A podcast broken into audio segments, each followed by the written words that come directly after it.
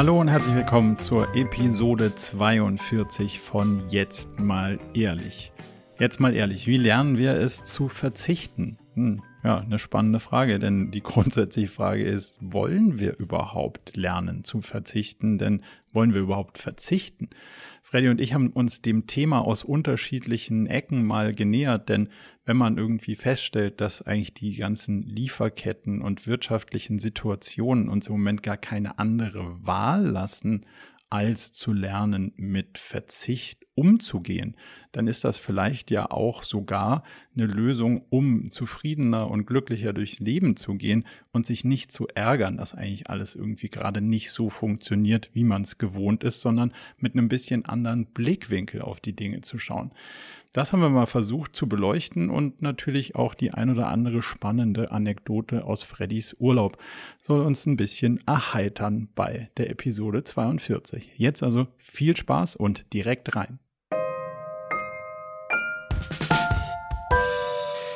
Herzlich willkommen zur Folge 42 von Jetzt mal ehrlich. Heute ganz frisch gebrüht aus Griechenland äh, rein nach München. Marco, ich freue mich, dich zu sehen. Wie geht es dir, mein Lieber? Sag doch mal ganz ehrlich. moin, moin. Ähm, gut, bi bisschen warm. Ich mag den Sommer sehr gerne, auch die Temperaturen grundsätzlich. Das Einzige, was ich nicht mag, ist, dass ich hier aufgrund der Soundqualität alle Schotten dicht machen muss. Und mhm. das führt langsam zu Grilltemperaturen hier in meinem kleinen Studiochen. Ansonsten bin ich aber bin ich aber guter Dinge. Wie ist bei dir auf der Insel? Ja, als ich, äh, als ich gestern gesehen habe, dass wir äh, heute schon wieder sprechen, dachte ich, oh wow, wir haben doch gerade erst vor vier Tagen, fünf Tagen gesprochen. Äh, und dann fiel mir, ja. ja, wir machen das jetzt ja wöchentlich. Wie geil ist das denn bitte? Ähm, das insofern, liegt am Rhythmus. Das ja. liegt am, am neuen Rhythmus. Ähm, insofern, nee, ich habe mich da sehr drauf gefreut. Ähm, und hier, ja, eigentlich alles gut. Wir machen so ein bisschen Mischung aus Arbeit und Urlaub, ähm, grooven uns da so, so langsam rein und ähm, genießen äh, kann man aber schon sagen, vor allem dann abends auch das, das griechische Leben, ja, mit, mit allem, was dazugehört, Uso, äh, äh, Bifteki und was man hier nicht so hat, ja, also alles, alles soweit so gut, ja. Okay, wie ist, wie ist äh, so Tourismus? Ist voll wie, wie eh und je oder hat sich irgendwas verändert? Wie was wird so deine Wahrnehmung darauf? Voller denn je. Also es waren ja wirklich mhm. jetzt zwei Jahre, wo ähm, auch die Insel, äh, wenn man so möchte, ein bisschen gelitten hat. Ähm, große Unsicherheit. Äh, viele Menschen haben einfach keine Reisen gebucht, weil sie dachten, wenn ich Last Minute noch Corona bekomme oder so. Äh, und jetzt hat man das Gefühl, äh, dass es so voll, wie es ewig nicht mehr hier war. Also alle dieser Nachholeffekt ist massiv da. Schon seit Mai wohl ist die Insel deutlich voller als sonst. Und auch jetzt die in der Stadt ist äh, brutal viel los. Man muss in Restaurants plötzlich vorher reservieren. Das kannten wir sonst gar nicht. Hm. Also ist schon, ja. schon nochmal ein ganz anderer Schnack. Aber wir sind ja hier so ein bisschen draußen abgelegen, so einer kleinen Halbinsel sozusagen. Da kriegt man nicht so viel davon mit. Aber es ist, ja, und ich glaube, das ist in allen Urlaubsdestinationen aktuell so ähm, dass da trotz der Inflation jetzt erst noch mal ein großer Run, das letzte Geld wird jetzt noch für den im Sommerurlaub draufgehauen und dann beginnt der kalte Winter. Ja. Naja, man muss ja sehen, also den Uso, den du heute kaufst, der ist billiger als morgen. So gesehen Absolut. ist das wahrscheinlich eine gute. Ja, ein plus, plus wie war das mit, mit Frederik, der, der, der Farben sammelt, bevor dann der Winter kommt? Also ich glaube, die Leute sind jetzt am, am Farben sammeln. Weißt du, kennst du dieses Farben Buch? Sammeln. Dieses, es gibt dieses mhm. Buch, äh, wo, wo der, wo so Mäuse so, äh, der eine, wie dem auch sei. Also gut, es gibt ein paar Anekdoten, die man dann in den Winter mitnehmen kann, wenn man jetzt noch alles hier im Sommer verprasst hat, glaube ich, ja. Sehr gut. Dann gibt nicht alles auf einmal aus, ein bisschen was brauchen wir für den Winter auch noch. We'll try, we'll try, ja. Wollt, ich habe eine kleine Anekdote, die ich an unsere letzte Diskussion anschließen kann, nämlich das Thema so, wir waren ja beim, beim Networking und wie geht man da so dran und wie, wie, wie schreibt man auch Leute an und so. Und da wollte ich eine kleine Geschichte mit dir teilen, die so ein bisschen darauf aufbaut, auf, ich weiß nicht, ob du dich erinnerst, mein, ähm, ich habe so eine Art Prozess am Hacken gehabt, weil jemand mir unterstellt hat, also eine der großen deutschen Telefongesellschaften, ich hätte ein Handy bestellt und bekommen, es aber nie bezahlt. Ich weiß mhm. aber bis heute, ich kann nicht mal den Hersteller dieser Handyfirma irgendwie äh, zusammenhängend aussprechen. Demzufolge habe ich dieses Handy A weder bestellt noch bekommen und folglich auch nicht bezahlt. So, das zieht sich jetzt schon drei Monate locker mit einer Menge fiesen Schreiben und Androhungen und allen möglichen Sachen, bis man mich dann am Ende dazu genötigt hat, zur Polizei zu gehen und Anzeige zu erstatten, was ich getan habe. Und dann dachte ich, ich bin das, das Geschichtchen los.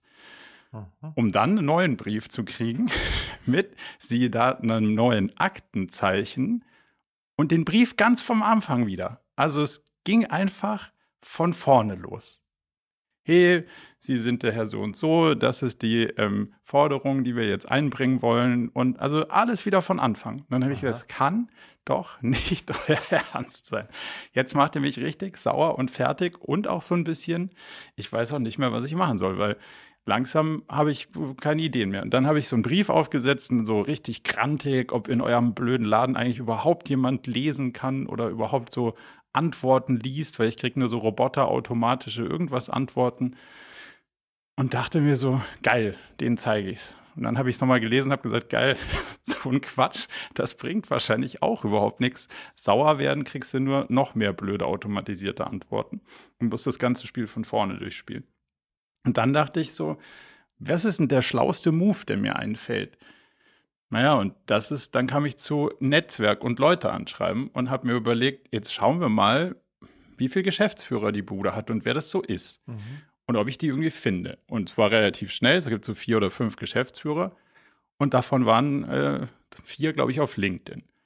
Einige irgendwie mit so mies gepflegten Profilen, also weißt du, so 100, 200 Kontakte, wo man sieht, okay, nimmt man nicht ernst. Und einer war dabei mit so 2.000, 3.000 Kontakten. Und dann dachte ich mir, hm, vielleicht ist das der schlauste Weg, dieses, ich probiere mal dieses Networking und kalt anschreiben, über das wir das letzte Mal gesprochen haben, einfach aus und vielleicht komme ich so aus der Nummer schneller raus und ich muss mich nicht so aufregen. Und habe den angeschrieben und habe gesagt, irgendwie bin ich in ihrer, in ihrer Mahnmaschine gelandet. Ich glaube aber unberechtigt und es kümmert sich auch kein Mensch drum und niemand liest das. Und jetzt geht die Party von vorne los. Ich bin so ein bisschen hilflos. Wer ist die richtige Person in ihrem Unternehmen? Um das mal zu besprechen. Mhm.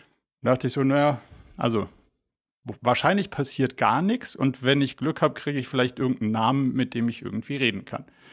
20 Minuten später kriege ich eine Antwort, die mh, hm, so sehr nett, aber so ein, naja, Sie haben ja da eine E-Mail-Adresse und ein Aktenzeichen und ähm, wenden Sie sich doch da dahin. So, also so noch ein bisschen, okay, cool, ich kann dir vielleicht helfen, aber eigentlich haben wir ja einen Prozess dafür.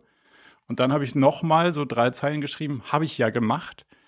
Das ist das Aktenzeichen 1. Jetzt geht die Party weiter und zwar von vorne Aktenzeichen 2 und ich habe A keine Lust mehr und B weiß nicht mehr, was ich machen soll und ich glaube C, ihr habt euch geirrt. Keine Antwort mehr. Zwei Stunden später kommen zwei offizielle Schreiben. Beide Verfahren sind eingestellt, werden nicht weiter verfolgt. Hier ist die Bestätigung. Äh, ciao, Kakao. Geil. Und dann dachte ich, naja, schau, genau darüber, worüber wir gesprochen haben, also wie wahrscheinlich ist es, dass es so krass funktioniert? Hm, I don't know. Aber anders wäre ich aus dieser Nummer, jetzt würde ich, hätte ich wieder mit so einer Callcenter ähm, Ansprechpartnerin oder einem Ansprechpartner im Callcenter mich rumgeschlagen, was zu genau gar nichts geführt hat, schon mehrfach nicht. Oder ich hätte einfach wütend irgendwelche Briefe geschrieben, die auch nicht zu nichts führen, außer dass die denken, was ist das für ein komischer Typ. Und das hat jetzt mein Problem abschließend geklärt innerhalb von zwei kurzen, wirklich kurzen Nachrichten und mit einem offiziellen Schreiben, so gut, wir lassen Sie in Ruhe, alles, alles erledigt. Das wollte ich nur noch mal so zum positiven Teil der Kaltakquise mit dir euch teilen, weil es wirklich, also gerade in dem Kontext unseres Gesprächs, so ein wirklicher, ah, siehste, es geht doch einfach, wenn man es nur macht, Effekt war. Ja. Ja, geil. Das ist äh, sehr erfreulich. Äh, und auch, dass du dich nochmal umentschieden hast und nicht äh, aggressiv äh, geschrieben hast, sondern dann den Weg gewählt hast und umso schöner, dass es geklappt hat, ja. Ähm, äh, da bringt dieses LinkedIn mal, mal was. Das ist doch auch nicht so schlecht, oder? Und ich glaube, das liegt schon daran, also wen man, wen man anschreibt im Sinne von, ist das ein aktiver User oder nicht? Also mhm. zum, zur Strategie würde ich schon sagen, ist das ein Riesenunterschied, ob man da jemanden raussucht, der so, naja, nutze ich gar nicht, lese ich auch nicht. Ähm, das ist das eine. Und ich glaube schon, dass es auch ein relevanter Teil ist im Sinne von, nicht, dass man relevant viel Follower hat, aber dass man schon da wahrgenommen wird als okay, der andere nutzt das irgendwie auch und das äh, sieht schon so aus, als ob das eine, eine ernstzunehmende ähm, Person ist, die so in so einem geschäftlichen Leben steht. Und dann kriegst du wahrscheinlich auch anders Antworten, als wenn du so kalt irgendwelche Leute anschreibst. Das war ja. noch so mal so ein, war noch mal so ein, so ein spannender Effekt, aber umso, umso fröhlicher bin ich, dass dieser, dass dieser direkte Approach extrem gut funktioniert Geil. hat. Geil. Ich wollte dir ähm, was erzählen. Ich habe äh, so ein bisschen ein Highlight äh, meiner letzten Woche. Ich habe eine eine E-Mail bekommen von ähm, jemand, der heißt Christina. Mehr verrate ich nicht, weil ich nicht weiß, ob sie möchte, dass ich mehr verrate. Ähm, eine Zuhörerin unseres Podcasts in jedem Falle, mhm. ähm, die gesagt, die mir geschrieben hat, ähm, dass sie unseren Podcast hört und gerne mag und im Kontext des Podcasts auch ähm, äh, viel von Cleverly gehört hat und unsere Idee von Cleverly des Mentorings so äh, toll findet, dass sie gerne gemeinsam mit ihrer Kollegin haben die eine Firma, eine Agentur ähm, und die würden gerne spenden. Spenden damit Kids, die das Mentoring wirklich brauchen, sozusagen das dann auch bekommen. Und das fand ich so großartig, dass sozusagen mhm. äh, in der Kombination aus, aus unserem gemeinsamen Podcast und, und dem, was wir da im Mentoring machen, das wirklich Fremde sozusagen dazu bewegt zu sagen, ähm, wir, wir möchten dafür spenden. Das ist, äh, das, ich habe das natürlich auch mit dem Team geteilt im All Hands. Gestern oder vorgestern war groß All Hands, habe ich auch mit dem Team geteilt und das ist, äh, ja, das, das hat mich mega gefreut und mir auch äh, gezeigt, dass sozusagen es da Leute da draußen gibt, auch außer uns, die begreifen, wie wichtig gerade dieser Mentoring-Coaching-Aspekt ist ähm, insbesondere für die, die gar nicht da rankommen. Und das hat mich, das war so ein bisschen Highlight, äh, mein Highlight der letzten Woche eigentlich. Ja, mega. Vor allen Dingen, dass, dass jemand dann sozusagen proaktiv auf die Idee kommt, dich da, dazu anzuschreiben und nicht zu schauen, ja, gibt es hier einen Spenden-Button und ne, gibt es nicht, dann, dann äh, ja. es wohl nicht so, sondern einfach zu sagen, hey, irgendwie finde ich das unterstützenswert und wie auch immer ich das unterstützen kann, das würde ich gerne machen. Das mhm. ist ja ein mega, also macht mich auch total happy, dass wir mit, mit so ein bisschen Podcasten doch das ein oder andere bewegen können an der Stelle. Ja. Ja. Was habt ihr jetzt daraus gemacht aus der, aus der Anfrage oder aus der Idee? Noch nicht. Sie haben mir geantwortet, dass, äh, dass uns das natürlich freut und jetzt gucken wir, wie wir das äh, am Ende des Tages auch äh, sinnvoll äh, verarbeiten können und wie wir mit der, das ist das erste Mal, dass wir eine externe Spende bekommen, also ganz praktisch, wie, wie wir das jetzt äh, da am Ende ähm, wie wir das handeln können. Ähm, aber erstmal initial haben wir uns gefreut. Lustigerweise habe ich dann die Geschichte meiner Großmutter Arti gestern erzählt, ähm, mhm. die, die das zwar auch süß fand, die aber so crazy, die ist ja 103 und lebt ja hier auf der Insel, auf der ich bin, wird jetzt 104 im Oktober. Und ähm, die sagt, ja, aber das heißt, das ist jetzt nicht für die Nachhilfe, sondern für dieses andere Coaching, was ihr da macht. Ich so, ja, genau, das ist für das Coaching. Sagt sie, also Friedrich, ganz ernsthaft, ich komme da nicht mehr drauf klar. Also es gibt heute einen Coach für alles. Ich bin damals durch den Krieg gekommen und äh, niemand hat mich gecoacht ähm, und, und heute wird alles, jeder, jeder wird nur noch gecoacht. Das macht mich wirklich verrückt. So, und ich sage, ja, ist ja okay, Arti, wie dem auch sei. Und das Lustige war, dass ich dann ähm, ein paar Stunden später, ich bin in so einer WhatsApp-Gruppe ähm, in so einer Unternehmer mit Kinder WhatsApp-Gruppe. Ähm, und da ist tatsächlich gestern eine, eine wie soll ich sagen, eine, eine, große Konversation entstanden beim Thema, ob jemand, äh, das fünfmonatige Kind würde nicht gut schlafen, wer gute Erfahrungen mit Schlafcoaches gemacht hat für Kinder. Und da okay. haben Marco, keine Ahnung, zehn, zwölf Leute haben sich dann ausgetauscht über Schlafcoaches. Ähm, mhm. Und das fand ich schon sehr spannend, ja. Also, weil das war sozusagen, da habe ich dann wiederum kurz mal meine Oma verstanden, die gesagt hat, muss man wirklich sozusagen da einen Schlafcoach ansetzen für, für ein fünfmonatiges Not So Sure? Ähm, ja, aber das äh, scheint auf jeden Fall a thing zu sein, ja, einen, einen Schlafcoach äh, heute für sein, für sein Kind zu haben. Ich habe Julia gefragt, irgendwie haben wir es auch ohnehin bekommen, aber vielleicht hatten wir auch einfach nur Glück, ja, dass äh, unsere Kids gut geschlafen haben. Ja. Aber ich glaube, deine, deine Oma hat ja eine total valide Perspektive. Ne? Also das muss man ja auch mal generationsmäßig begreifen, dass ähm, diese Generation und die Generation unserer Eltern überhaupt nicht die Möglichkeit hatten, äh, sich über so Sachen überhaupt Gedanken zu machen, weil die mussten entweder was mhm. überleben oder was aufbauen. Und wir sind so mit den jetzt nachfolgenden die erste Generation, die überhaupt in dem Luxus ist, sich über solche Sachen dauerhaft Gedanken machen zu können und ein Teil davon ist vielleicht auch ein bisschen overengineert, wie du sagst, dass man manche Sachen, also ich habe keine Perspektive zu Schlafcoaches, aber dass man manche Sachen zu sehr irgendwie in dieses ganze Coaching-Ding und sich nicht selber irgendwie ein bisschen auch mit den Sachen auseinandersetzt und sagt, jo, da muss ich jetzt mal ein bisschen Attention und, und Energie reinstecken und dann wird das schon gut werden. So, also ich glaube, das ist natürlich auch so ein irgendwann auch ein schneller Reflex, dass man, dass man dann sagt, ja gut, da muss ich mich jetzt mal coachen lassen. Und am Ende ist ja das ganze Coaching-Thema ja auch eigentlich nur eine Selbstreflexion. Nee, nicht nur, also nicht, also nicht im Sinn von Werten, sondern es hilft dir ja selber irgendwie auf die Welt zu schauen oder auf bestimmte Dinge zu schauen. Und manche Sachen kriegt man nicht ohne externe Perspektive hin, aber ich glaube, viele Sachen auch schon. Ja. Und äh, ja. In dem, ich aber, in, in, hang on, ja. in dem Kontext, ähm, ähm, ähm, ich glaube, man muss auch noch mal einen Unterschied machen, weiß ich nicht, aber so, ähm, weißt du, ob, ob man für seine Kinder, also für Dritte für bei jeder Gelegenheit sich einen Coach holt oder sich selbst coachen, not sure. Aber ähm, ähm, ich habe eine, eine lustige Begegnung vorgestern beim Abendessen gemacht, da wurde ich nämlich selbst zum Coach. okay. Unfreiwilligerweise. Also, Situation da bin ich jetzt, Da bin ich gespannt. Ja, Situation wie folgt. Wir sitzen am Abendessen und so, sag ich mal, 20 Meter von uns entfernt ist ein, ein Pärchen, ein, ein, äh, also zwei Männer, ähm, die da zusammen Abendessen und der eine der beiden haben so einen Hund, so einen kleinen äh, Terrierartigen Mischlingshund, wahrscheinlich auch aus Griechenland, I don't know. Und dieser Hund hat also, der war an so einem Geschirr dran, bei jedem, der sich nur drei Meter genähert oder an diesem Tisch vorbeigegangen hat, hat dieser Hund den hart angekläfft. So auf ihn zu, so, so, so ja. richtig so, I'm the boss und auf den zugestürmt und angekläfft, wohin dann der Besitzer immer wieder an seinem Geschirr zurückgezogen hat und gestreichelt hat und ihm einen Leckerli irgendwas vom Tisch runtergereicht hat. Ui. So. Und das ging so 20 Minuten und alle drei Minuten kam da jemand vorbei und die Reaktion war immer das gleiche, dass also der Hund kläfft äh, den Typen an, der, der, irgendeinen Typen an, der zieht ihn ran, streichelt ihn, ach komm, komm, komm, all good, my, my sweetie und gibt ihm was vom Tisch. So, in der Zwischenzeit, wenn niemand vorbeigekommen ist, hat der Hund vollkommen unruhig sozusagen darum und geguckt, wann kommt mal wieder einer, der nicht ankläfft. Dann gibt's wieder Essen, dann gibt's wieder ja. Essen. So, also natürlich fatal. Und jetzt dachte ich, okay, also obviously hat der Besitzer alles falsch gemacht, was man falsch machen kann in dem Kontext. Nämlich. Klingt einen, zumindest danach.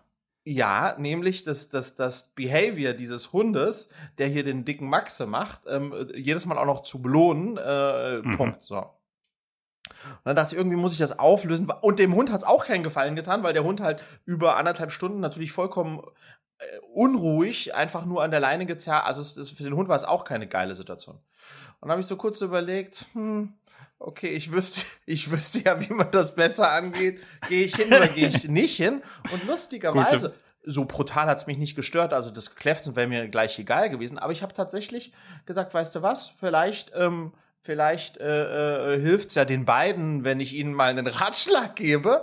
Ähm, ja. Wusste aber, dass das Engländer sind und habe dann ähm, gedacht, ich muss irgendwie Kredibilität äh, äh, erlangen, damit äh, er mich, mir überhaupt zuhört. Und ich darf's, er darf es nicht mhm. als Angriff nehmen. Also bin ich hingegangen und gesagt, Hi there, my name is Frederick. Uh, nice to meeting you. Hope you're having a nice dinner tonight. So ein bisschen so nett gekommen. Um, just, you know, as I work as a dog coach in Germany. uh, and I'm, you know, kind of observing this situation with your lovely, what's his name by the side? Oh, okay, Charlie. Hey, Charlie. ähm, äh, wollte ich so einen kleinen Hinweis geben. Dann habe ich sozusagen das aus meiner Perspektive, die Situation kenne ich oft. Und das Spannende war, dass er ganz süß darauf reagiert hat und hat gesagt, okay, what would you do? So, und mhm. dann habe ich mich hingesetzt und habe dann so fünf Minuten da verbracht und den Hund auf meine Art und Weise gemaßregelt. Du musst wissen, wir hatten Fee auch dabei, die saß hinten, ne? Das hat dem Thema ja. auch ein bisschen mehr Kredibilität gegeben. Und am Ende hat er sich riesig gefreut, hat Telefonnummern ausgetauscht, sagt, äh, ob er mich auch noch im Nachgang noch mal kontaktieren könnte. Buchen. Also es war, Geil. ja, ja, und ich bin jetzt obviously, uh, I'm a dog coach now. Famous in Germany, obviously. Uh, huge on, on YouTube.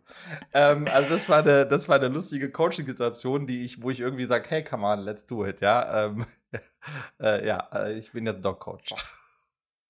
Aber also den, den Teil hätte ich natürlich nie so gespielt, aber finde ich, finde ich spannend, weil sie dir ja dadurch auf jeden Fall erstmal zuhören mhm. und weil es nicht so, lustigerweise kommt es ja nicht so übergriffig wie ich bin, äh, ich bin auch Hundebesitzer, Hundebesitzer und ich weiß, wie es geht. Sag, Ich, mhm. ich sage Ihnen jetzt mal, dass Sie da irgendwie alles verkehrt machen. Ich sage Ihnen jetzt mal, wie das richtig läuft. Und, äh, und dann währenddessen nimmt dein Hund irgendwie so ja. das halbe Restaurant auseinander. Das wäre natürlich dann auch geil gewesen. Aber ich weiß, für dich wäre für dich wäre das maximal ungenehm gewesen, oder? Wenn ich den Move gemacht hätte und wir wären zusammen Absolut. dabei gewesen, oder? Also wie, wie, wie in New York hast du auch ja irgendjemand, ach, den zwei, äh, den zwei Kollegen in dem äh, Klamottenladen, das war, wie, wie, wie groß der YouTube-Channel ist und über was dein YouTube-Channel ist, was Aha. aber nichts mit der Realität zu tun hatte. Und da muss ich mich schon auch stark zusammenreißen, dass ich da, aber gut. Nee, also am Ende hat es ja funktioniert, keine Frage. Aber ähm, für, für mich finde ich eine spannende Frage, wann entscheidest du, ob du so einen Impuls teilen willst oder ob du drauf schaust und sagst, hm, mal, ist nicht, also ist nicht mein Leben, ist nicht mein Problem und ungefragten Rat geben ist ja natürlich auch was, womit man rechnen darf, dass das nicht sonderlich gut ankommt. Wann entscheidest mhm. du, dass du denkst, hm, eigentlich kann ich denen einen Gefallen tun? Oder ist es übergriffig, weil vielleicht haben die schon einen Hundecoach und es ist, äh, der Hund hat, keine Ahnung, schlechte Erfahrungen gemacht und deswegen sind sie froh, dass er überlebt hat oder weiß der Geier, ja. was dazu führt, dass sie ihn dann so, äh, kann ja auch sein. Wann, wann, wie ist so das, das Muster, wie du da für dich entscheidest, wann du den, den Stuhl am Nachbartisch zurückrutschst und sagst so, hey. Ja. Also lustigerweise, gerne, ich glaube, man muss unterscheiden, ich hab, bin jetzt nicht reingegangen, weil, der, weil die Tülle mich so genervt hat und gesagt, so, jetzt mach mal so, damit der endlich aufhört zu kläfzen, ich will hier mein Abendessen essen. Also das ja. war nicht meine Motivation, hätte es ja auch sein können, aber nee.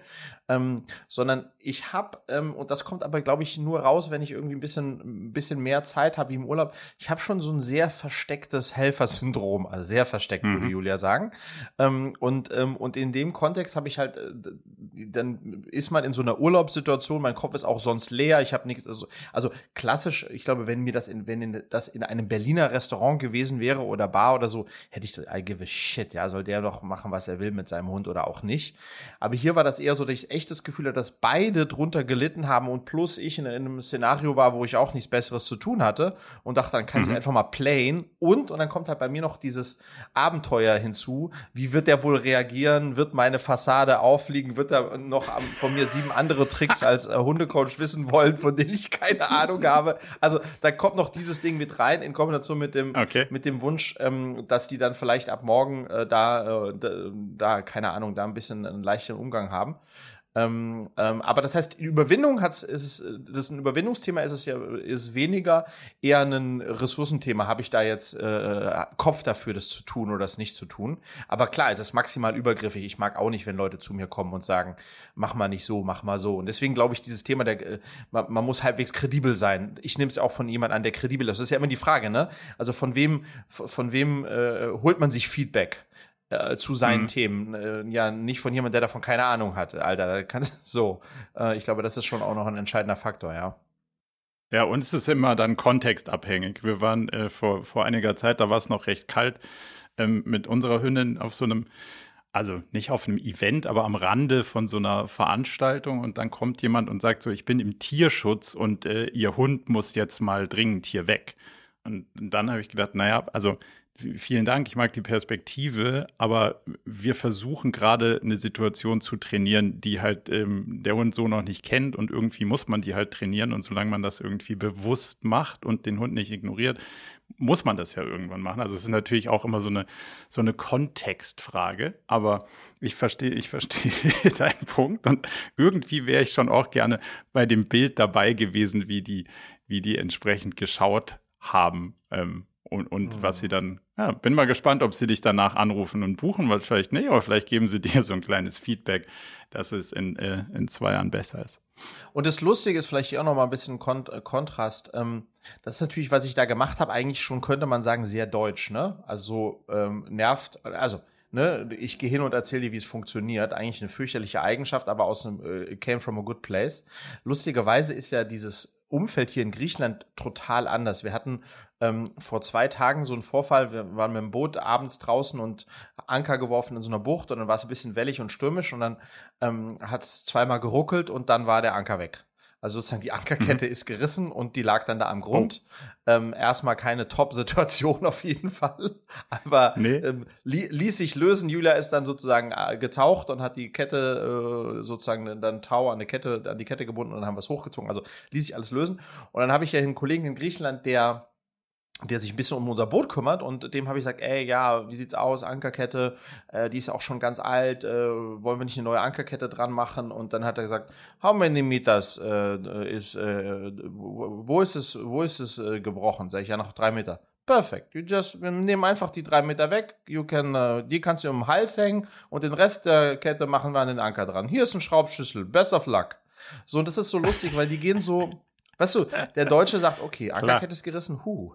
Äh, das könnte ein Vorzeichen sein. Das könnte öfter jetzt passieren. Ähm, wie oft, und gleich gegoogelt, wie oft muss man Ankerketten austauschen? Und der Grieche, ja. wir machen einfach die drei Meter weg, hängst du um den Hals, machen den Rest der Kette dran, end of story. Das fand ich so, das ist, das ist so ein bisschen the way to play hier. Und je länger ich da bin, also ich, ich finde das schon auch eine ganz, äh, äh ganz äh, beneidenswerte äh, Blick, äh, Blick aufs Leben, ne? da so very, das Problem ist damit gelöst. Ne? Also wir haben jetzt, wir haben, ja. wieder Anker, wir haben wieder Anker an Bord. Ja, das ist richtig. Aber äh, ich liebe das Thema, weil Aha. es natürlich so ein, ja klar, so eine Kultursache, aber äh, da wundert sich dann halt auch keiner mal, wenn das Boot in der Hafenmauer aufwacht, nee. weil man denkt so, ja klar, also das muss ja irgendwann passieren. So nach fünf bis acht Jahren ähm, ähm reißt es dann mal so, wenn man es braucht. So, die Frage ist, ah, wie viel Bock hast du dann da drauf? Und das andere, und da glaube ich, kommt ein Stück weit natürlich das auch her, wie sind deine Alternativen? Mhm. Und, und das ist, glaube ich, schon ein relevantes Teil, dass so eine andere Kultur, auch ein anderer Kulturkreis, aber auch ein anderer Wirtschaftskreis und ein anderer, ähm, die haben halt auch andere Rahmenbedingungen, wo ja. du dann nicht, dann nicht sagen kannst, ja klar, das Auto muss alle zwei Jahre zum TÜV und sonst darf es gar nicht fahren. Und da, das es da nicht in Teilen, aber auch nicht, weil es auch nicht funktionieren würde, weil es das System auch so gar nicht hergeben würde. Ja. Weil wenn du ihn gefragt hättest, ja, machst du es nicht, weil du das eher nur so begrenzt können würdest oder weil du keine Lust drauf hast. Und dann sagt er vielleicht auch einfach so, weil, naja, wenn ich alles immer perfekt austausche, dann, dann habe ich, das kann ich gar nicht machen. Deswegen muss ich mich entscheiden und hier, naja, die Ankerkette ist doch noch ganz gut so. Also glaubst du nicht auch, dass das, dass das damit ein Stück weit zu tun hat, dass man es gewisserweise können muss, da so drauf zu schauen? Auf jeden Fall, aber die für mich noch spannendere Frage ist, sind die ja. damit nicht vielleicht noch viel glücklicher als wir? Oho. Haha, weil ich habe ja, als wir in New York waren, habe ich ja auch New Yorker ja. gefragt, are you happy, bist du glücklich? Und habe mir ja. vorgenommen, das jetzt hier in Griechenland auch zu machen.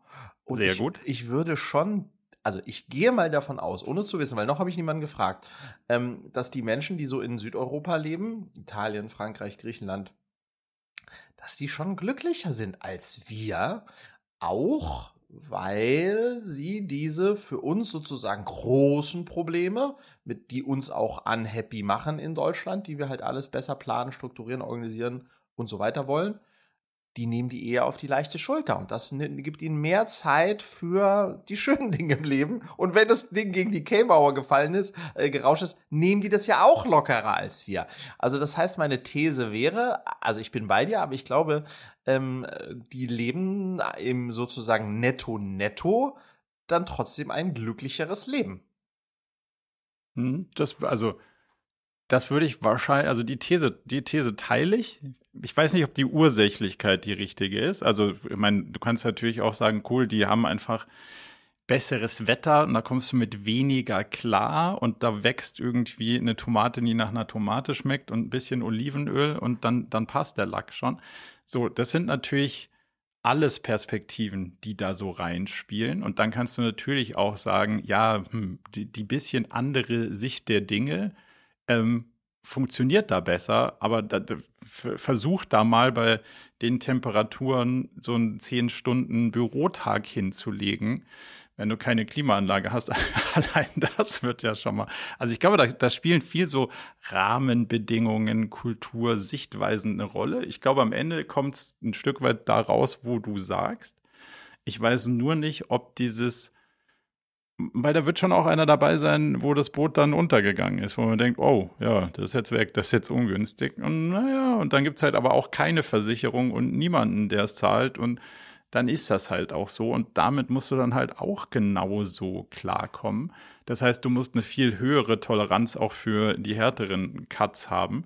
Und das, ähm, ja, das wäre spannend, wie du, wenn du die Leute fragst, wie sie da drauf schauen, ob, wie sie wirklich auch mit mit unterschiedlichen äh, ja, Schicksalsschlägen ist vielleicht ein bisschen das harte Wort, aber mit unterschiedlichen Impacts klarkommen, weil das, das äh, musst du ja dann auch, wenn du kein Netz und doppelten Boden hast. Ja, ich habe dieses. Ich, ich freue mich jetzt schon total auf deine Interviews. Ich habe jetzt, ich habe dieses äh, so ein Klassikerbeispiel. Ich habe mal bei der Europameisterschaft äh, Leichtathletik gearbeitet, schon einige Jahre her in München. Und da musste jedes Land, also europäisches Land, musste um 18 Uhr eine Berichterstattung über die, äh, die, ja, die Highlights des Tages herausbringen. Und jedes Land hatte so einen Container in München beim Olympiazentrum war das. Und unser Container, ich hab, war da fürs ZDF, der war direkt neben den Griechen und neben den Italienern. Und das Lustige war, dass mhm. das deutsche Team, also wir, wir waren jeden Morgen um 8.30 Uhr da und haben es stringent vor vorbereitet. Um 18 Uhr war natürlich die Sendung Top-Stand. Es gab eine Generalprobe, alles pipapo. Und die Griechen sowie die Italiener, die sind so zwischen, die einen zwischen gegen 12 und die anderen gegen 14.30 Uhr eingeschneit, haben erst noch zwei Stunden Kaffee getrunken, haben auch eine Sendung um 18 Uhr fertig bekommen, wirkten aber auf dem Weg dorthin ein bisschen glücklicher. Also, äh, not sure, wir werden. Total. Ähm, ich werde auf jeden Fall sozusagen die Bist du glücklich Reise auch hier in Griechenland äh, fortführen und mal schauen, ähm, welche, äh, ob ich äh, glückliche Griechen und Griechinnen vors Mikrofon bekomme.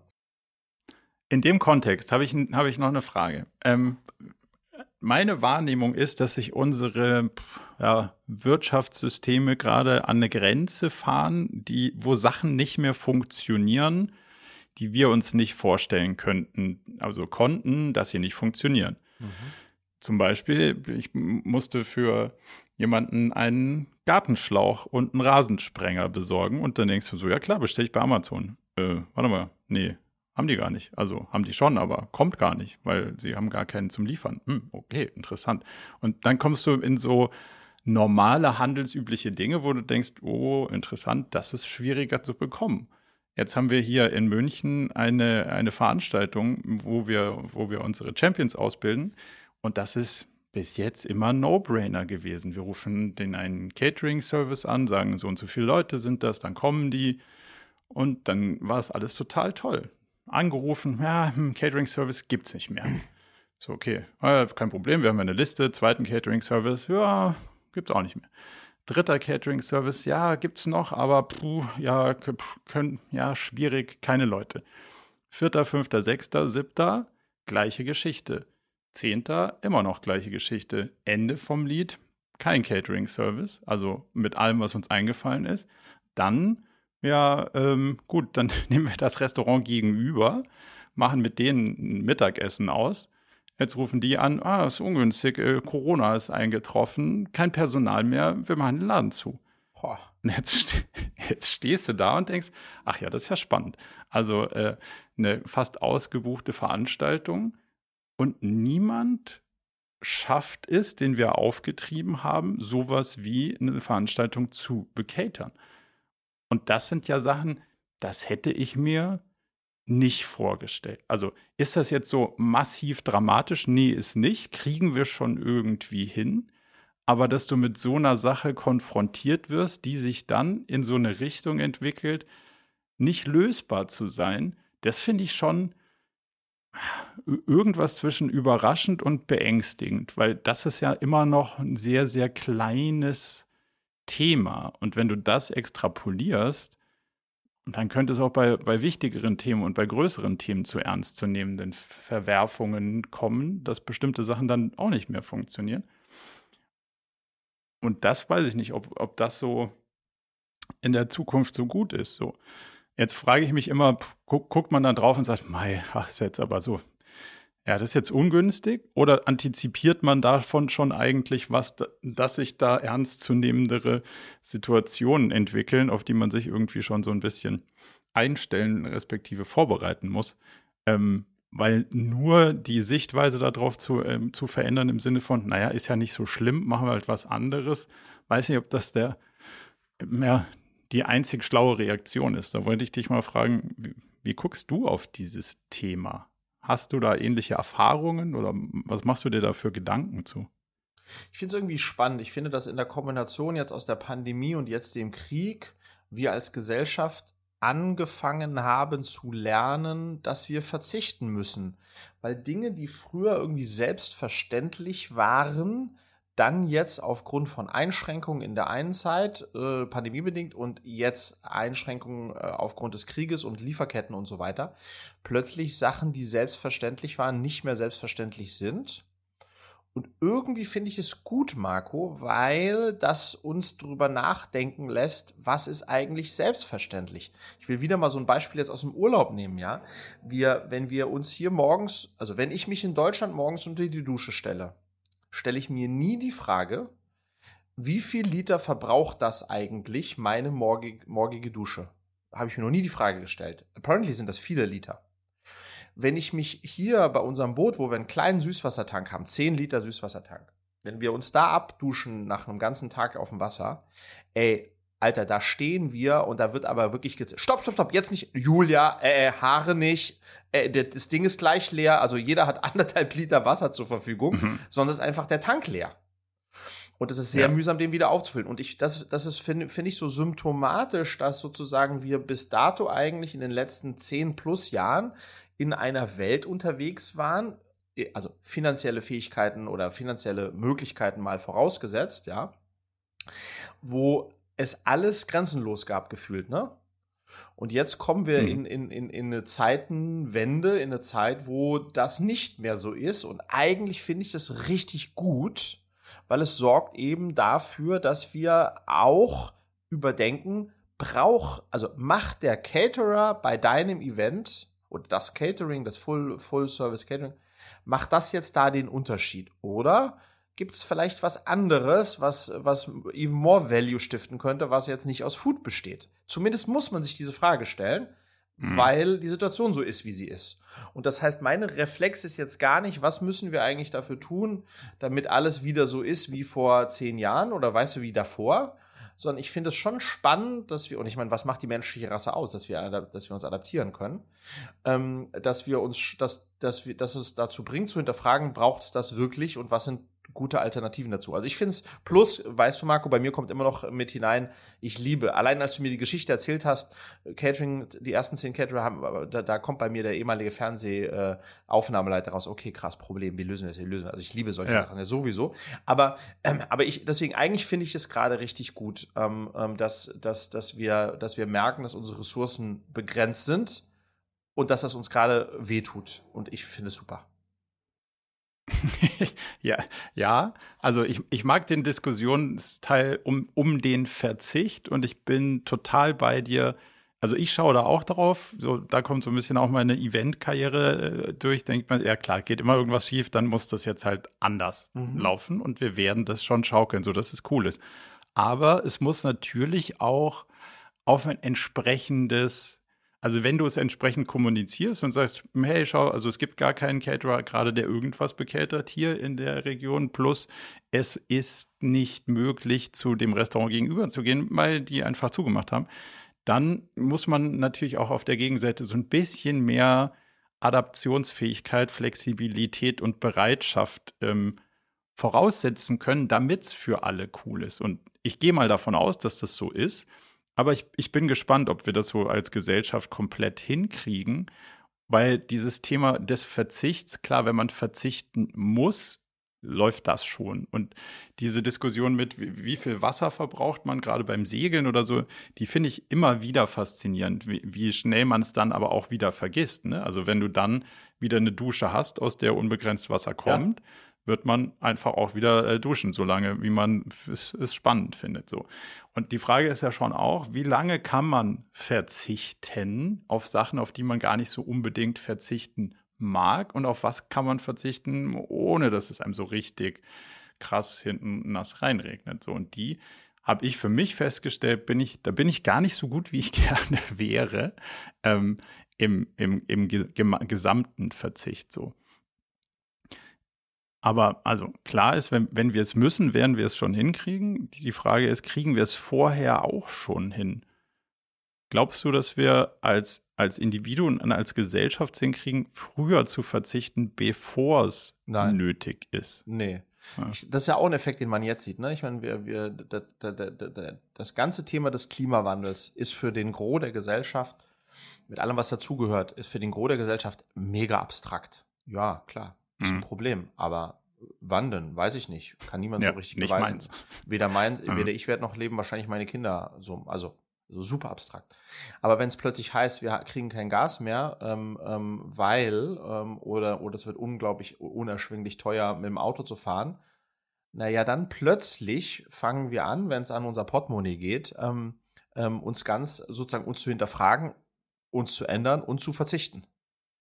Mhm. das ist ganz spannend. Also ich glaube, dass diese ganze, dass diese Knappheit an allem aktuell äh, sozusagen dafür sorgen wird, dass, äh, dass es äh, ja zumindest kurzfristig einen Effekt auf äh, auch auf unser Klima haben könnte, ähm, weil äh, weil plötzlich was weil plötzlich was gemacht wird oder gelassen wird, was wo vorher einfach der Leidensdruck nicht groß genug war. Also ich glaube, das ist das ist sozusagen auf der Ebene auf jeden Fall ein ein positiver Aspekt. Und was ich nochmal spannend finde und ähm, nochmal dieses äh, zurück auch zu den, den glücklichen Menschen, mit denen ich spreche, da habe ich schon immer das Gefühl, hatte ich auch schon mal gesagt, dass die meisten, die sehr glücklich sind, relativ wenig haben. Also aus meiner Perspektive ziemlich auf ziemlich viel verzichten, nämlich Themen, die uns beiden tendenziell eher wichtig sind und das auch Teil ihres Glücks ist. Und es fühlt sich für mich großartig an, zu wissen, dass ich genau äh, 35 äh, Sekunden Wasser habe, aber ich habe diese 35 Sekunden Wasser und ehrlicherweise zwischen 35 Sekunden und 5 Minuten, weißt du, was ich meine? Der Zugewinn ist jetzt nicht so gigantisch. Also ich könnte mhm. auch äh, zu Hause deutlich kürzer duschen so, but I'm not doing it. Aber äh, weißt du, was ich meine? Also, es, das ist, also ich finde es einfach spannend, weil ich feststelle, ähm, und ich glaube, wir alle als Gesellschaft anfangen festzustellen, so viel braucht es am Ende des Tages auch gar nicht ähm, im Überfluss. Aber schau, äh, das ist, eine, das ist eine spannende Beobachtung, weil das könnte ja schon auch sein, sind wir es gewohnt, dass immer alles funktioniert, alles da ist, alles, ähm, also Wasser aus der, aus der Leitung kommt, äh, Strom nie ausfällt, lauter so Sachen sind wir es einfach gewohnt und ist es deswegen unsere Erwartung. Und wenn das von der Erwartung abweicht, sind wir unzufrieden und damit auch unglücklich. Ähm, versus die anderen, von denen du sprichst, sind in einem Kulturkreis, wo man eher erwartet, dass es wahrscheinlich nicht geht, weil der Staat irgendwie korrupt ist, weil die Lieferketten sowieso schon noch nie geil waren. Und man geht in den Baumarkt und denkt, naja, mal sehen, was ich irgendwie von der Liste, die ich gerne hätte, heute so kriege. Und wenn ich da ein Drittel von kriege, dann war es ja ein ganz guter Tag, während du irgendwie drauf schaust, oder ich zumindest so, hey, jetzt bin ich extra hierher gefahren und jetzt gibt's das nicht. Was eine Zeitverschwendung. Also hat's was mit der Erwartung zu tun, wie du da drauf schaust, was du am Ende dann da rausziehst, oder was mit der Tatsache, ob es das jetzt gibt oder nicht. Ich glaube, am Ende ist das auch äh, ne, ja eine Einstellungssache. Ne? Also das ist halb mhm. leer, halb voll. Du gehst, also gehst du mit der Einstellung und Erwartung hin, dass du alles bekommst, oder gehst du mit der Einstellung und Erwartung hin, wäre geil, wenn ich ein bisschen was bekomme, mit dem ich irgendwas dann auch anstellen kann. Und deswegen äh, glaube ich schon, dass es, dass, dass, dass wir jetzt einen Shift in unseren Einstellungen dem und Erwartungen dem Leben gegenüber. Ähm, ähm, hey, erinnerst du dich noch an das eine Video aus, aus New York, wo der Typ gesagt hat, ähm, die, die Leute, die unglücklich sind, sollen von der Brücke springen, nur weil sie, oh, ja. nur, nur weil sie in ihrem Starbucks-Kaffee kein, was hat er gesagt, irgendwie kein Caramel-Syrup drin haben, äh, sind sie unglücklich? Ja. Are you fucking kidding me? Und das ist genau so ein bisschen Diskussion. Wenn du es gewöhnt bist, dass du in deinem Starbucks-Kaffee Karamellsirup drin hast und dann ist der an dem Tag aus, dann bist du plötzlich unhappy. Aber are you fucking kidding me? Wie kann dich sowas unhappy machen?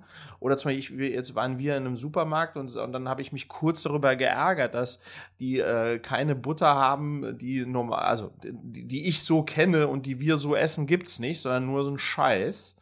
Und aber es, aber es gibt Butter. Alter, komm mal ja. klar, ja. Und das ist genau ja. das, ähm, wo ich das Gefühl habe, dass, dass es ja am Ende für, für, für, die, für die Umwelt sozusagen wichtig ist eigentlich und deswegen ist die ist meine Hoffnung, dass es dass es hoffentlich auch nachhaltig ist, ähm, dieses Umdenken und nicht den Effekt hat, ja gut, jetzt bin ich nicht mehr auf dem Boot und das, der, der, der Tank ist nicht 10 Liter Wasser nur, sondern unendlich und das mache ich so weiter wie vorher. Aber so, am Ende des Tages muss ich mich an die eigene Nase fassen. Ich, ich teile ja jetzt gerade nur eine, eine Erfahrung, die ich gemacht habe im Kontext ja. dessen, dass ich glaube, das ist ja ein bisschen dieses Thema auch, wie viel verdient man und ab wie viel ist es gar nicht, spürt man es gar nicht mehr so sehr. Ich glaube, bei Konsum ist es genauso.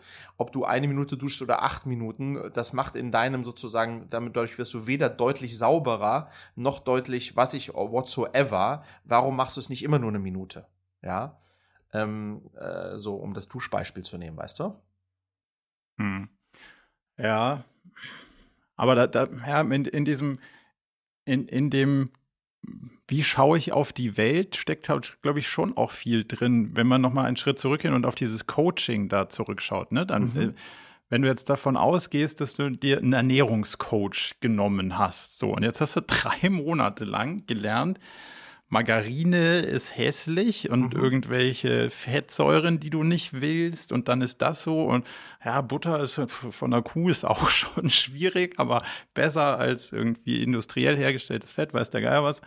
So, und jetzt kommst du in die Realität und sagst, jetzt ist mein Coach weg, weil ich bin ja im Urlaub, aber alles, was ich gelernt habe, gibt's hier nicht dann trainierst du ja quasi durch die ständige Selbstoptimierung auf die ganzen Details ja per se schon dein eigenes Unglück, weil je mehr du weißt, was alles gut und nicht gut ist und was du haben willst und was du nicht haben willst, desto kleiner wird ja der Lösungsraum eigentlich. Also mit dem ganzen Selbstoptimieren nehmen wir uns natürlich auch einen Großteil der Flexibilität. Weil früher bist du da hingegangen und sagst, ja, mal sieht aus wie Butter, schmeckt so ähnlich, ist ein bisschen streichzarter, löst mein Problem, knall ich, knall ich halt das aufs Brot. Und heute schaut man drauf und sagt, uh, äh, Gift in der Schachtel einer Butter kann ich auf gar keinen Fall essen. Äh, jetzt haben wir ein Problem.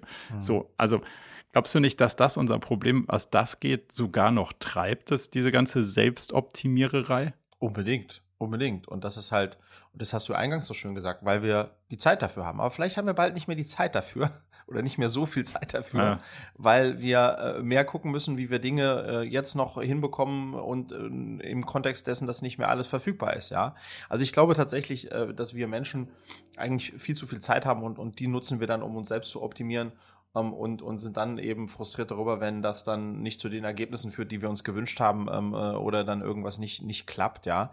Weil am Ende des Tages auch beim Thema Ernährung, ja, hey, du musst da kein Ernährungscoach. Am Ende des Tages alles, was nicht verarbeitet ist, ist gut. So, Punkt. Und das, äh, klar, musste da noch irgendwie rankommen, aber kein Wunder, ähm, äh, leben die Griechen gesund, weil die ernähren sich von dem, was halt um die Ecke wächst, right? Ähm, ja. Und, und, und das ist, äh, ja, das, und wenn ich mir meine, nochmal, again, wenn ich mir meine Oma anschaue, auch sie werde ich fragen, ob sie glücklich ist. Ähm, sie macht auf mich sehr stark den Eindruck ähm, und die ist ohne großes Selbstoptimieren und immer dicken Butterbroten ähm, ähm, und einem schönen Glas Weißwein abends ist die äh, ganz schön weit gekommen, ja, äh, auch ohne Coaching, ja. Ähm, insofern, aber gut, äh, gibt immer natürlich immer solche und solche Beispiele. Aber sie hat wahrscheinlich eine Sache gemacht. Sie hat einige wenige Sachen in ihrem Leben rausgesucht, die ihr wichtig sind. Mhm. Und die hat sie konsequent verfolgt. Und wenn du sie fragst, ob sie die letzten Trends der 40 Jahre mitgemacht hat, wäre meine Hypothese, dass sie sagt, puh, nee, ich habe hier irgendwie meine Gymnastik, Yoga, was auch immer. Ich gehe morgens ins Meer. Ich mag irgendwie kaltgepresstes Olivenöl in griechischen Salat und that's it. Also das wäre jetzt so meine, meine Fremdwahrnehmung auf dem Thema, dass sie schon ein paar Themen für sich identifiziert Unbedingt. hat, die sie gut findet und die, sie, die ihr wichtig sind. Und, und der Rest ist so, ja, kann man machen. TikTok, I don't know. Also so auch viel mehr an sich vorbeiziehen lassen, damit man eben in den einigen wenigen Bereichen des Lebens die Sachen ähm, ja optimieren kann, die einem wirklich diesen, diesen Benefit bringen. Das finde ich ja so ein, das irgendwie so dieses ja, Minimalismus, ohne aber auf Sachen zu verzichten, die man eigentlich wirklich cool findet, sondern halt diese Wesentlichkeit draus arbeitet. Und dann ist der Verzicht auch nicht mehr schlimm, um, um jetzt diesen, diesen Bogen zum Verzichten zu, ähm, zu schaffen. Habe ich Lust, schlechte Klamotten zu kaufen? Nee will gute Klamotten kaufen. aber brauche ich viele davon und brauche ich die irgendwie dauernd abwechseln? Nee, auf keinen Fall. Und dann ist, glaube ich, dann ist es ja auch kein Verzicht mehr, wenn, wenn du auf Sachen irgendwie reduzierst, die dir dann so richtig, also eigentlich nur die, die dir den Benefit liefern. Ja, aber genau, aber da das, können wir I, I love it, Marco, aber das ist eben dann auch nicht Verzicht um des Verzichts willens, um dann auch zu sagen, schaut mal, wie ich toll verzichte, sondern am Ende des Tages ist, nee. sind das dann Menschen, ähm, die für sich herausgefunden haben, was sie lieben, was ihnen wichtig ist, ähm, ja. was ihnen ein gutes Gefühl, so was sie glücklich macht am Ende des Tages und darauf optimieren die dann. Ähm, und das ist super authentisch, weil das machen sie für sich oder ihre Ängsten, wie auch immer, weil sie das happy macht. Punkt. Ähm, und äh, sozusagen, dann gibt's wiederum, glaube ich, auch eine große Gruppe, die halt äh, da noch stark auf der Suche slash orientierungslos ist naja, und die probieren dann viele Sachen aus und lassen sich hier, da und dort coachen ähm, äh, auf der Suche nach diesem Zustand, möglicherweise, ja. Ähm, ähm, und äh, wenn ich nochmal meine Oma mir anschaue, die wirkt wie jemand, der sehr in sich ruht, weil sie, glaube ich, schon vor vielen, vielen, vielen Jahren für sich herausgefunden hat, was ihr gut tut, äh, wie sie ihren Tag verbringen will, was sie essen möchte und so, was ihr wichtig ist. Und das zieht die durch, absolut, sehr konsequent auch. Ähm, und das ist schon bewundernswert. Ne? Aber wenn man da eine Überschrift drüber machen würde, würdest du sagen oder würdest du zustimmen, dass man sagt, der Verzicht ist vor allem in der Ansicht, auf dass man alles optimal haben kann und muss? Das, das ist eigentlich der essentielle Verzicht unserer Zeit? Ja, würde ich, würde ich so unterschreiben, ja.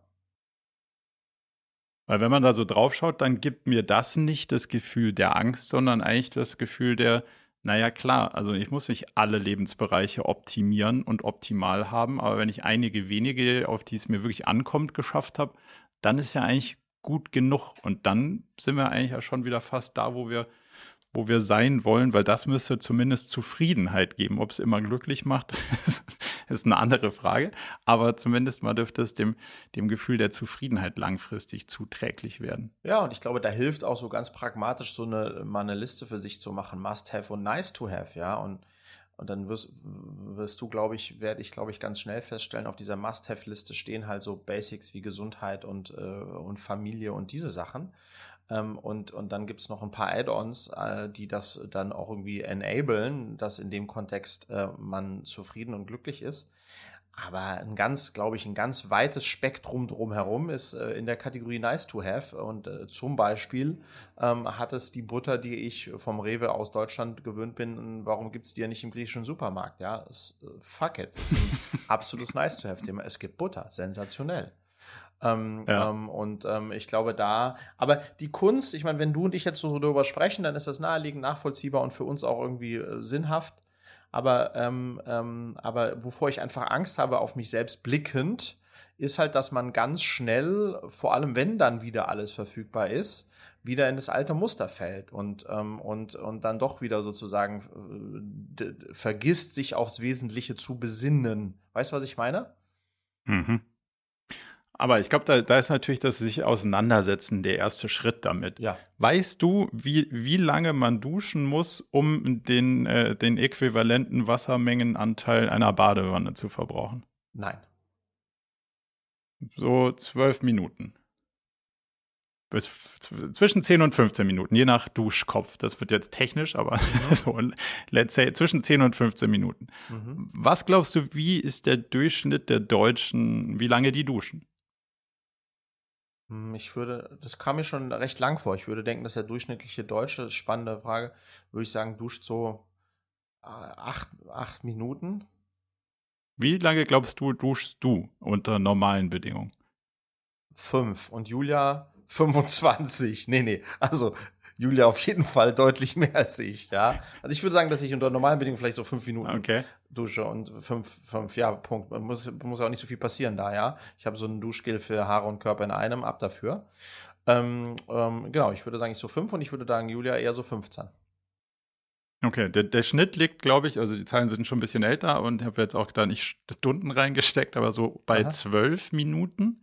Aha. Und äh, ich habe auch gedacht, so, zwölf Minuten ist ja abartig, wir sollen so lange duschen. Und wenn das der Durchschnitt ist, im Leben nicht. Und dann habe ich ein Stoppuhr gestellt und festgestellt, so, oh, Das waren nah an die zehn Minuten. Also die du geduscht so hast. nah ja, nah an einer ganzen Badewanne und ich dachte immer so, pah, das wäre voller Wassersparer, ne?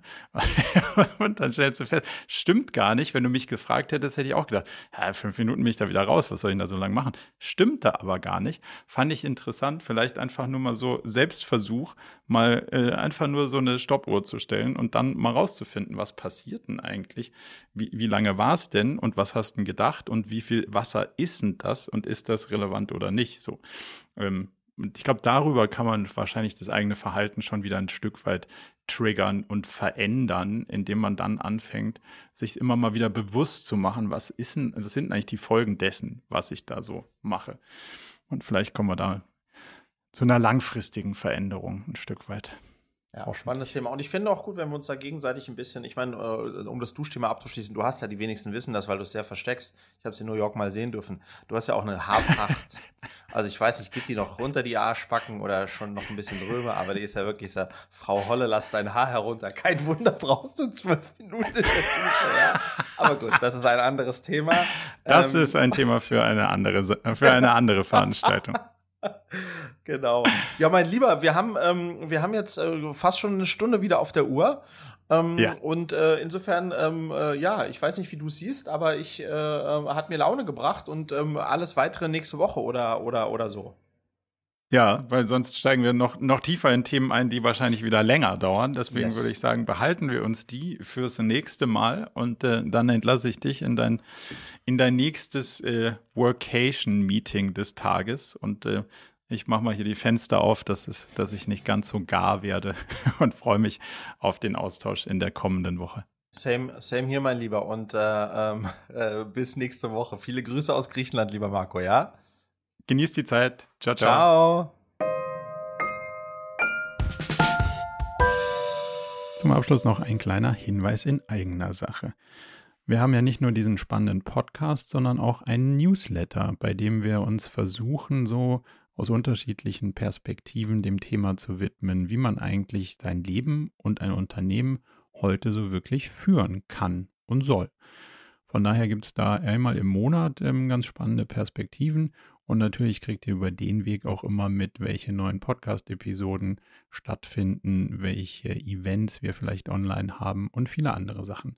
Von daher meldet euch am besten gleich zur Mailingliste an unter murakami.com/newsletter.